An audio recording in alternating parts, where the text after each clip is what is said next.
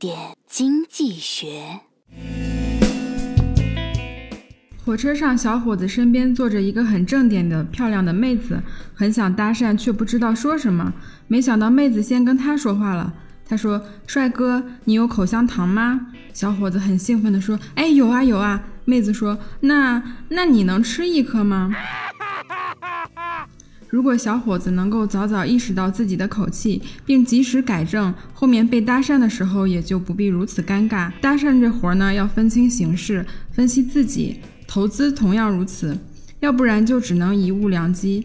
有的人明明事先已经计划好了投资策略，可一到真枪实弹上场，往往就被外界环境所左右，立马乱了方阵。比方说，按照计划会在某种资产价格继续下跌时立即买进。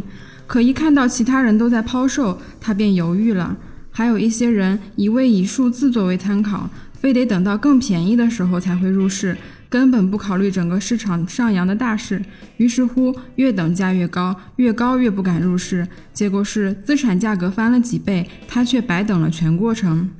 错误的分析形势并错过买卖时机，这两种错误往往最终导致投资者错失良机。因此，在投资相关产品时，不能光重视这一类市场的动态，而且还要密切注视当地和国际政治和经济形势，以及企业经营成果的动向，把对形势的估计和对相关资产价格走势的技术分析结合起来，这样才能及时捕捉买入或卖出信号，做出该买时买、该卖时卖的实际行动。